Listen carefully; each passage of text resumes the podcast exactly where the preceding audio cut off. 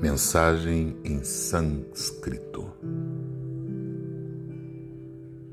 Certa vez, Chico Xavier, acompanhado de Dr. Rômulo Joviano, foi até o grupo teosófico de Barbacena, dirigido pela escritora Maria Lacerda de Moura, para participar de um encontro espiritual.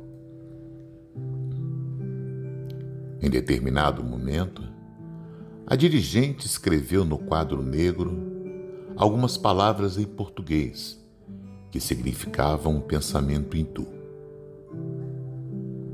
Todos os presentes deveriam meditar sobre o conteúdo da mensagem. Em dado momento, Chico Xavier levantou-se em transe sonambúlico e dirigiu-se ao quadro Tomado giz em mãos e passa a escrever frases em idioma desconhecido. Todos ficaram muito espantados.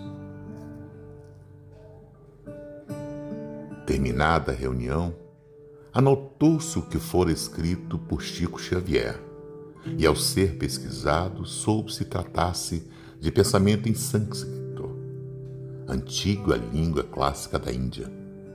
No Brasil, Somos sabedores de raríssimos professores que conhecem esta língua. O sânscrito já é uma língua morta. Do livro Nosso Amigo Chico Xavier, por Osmar Barbosa, com amor.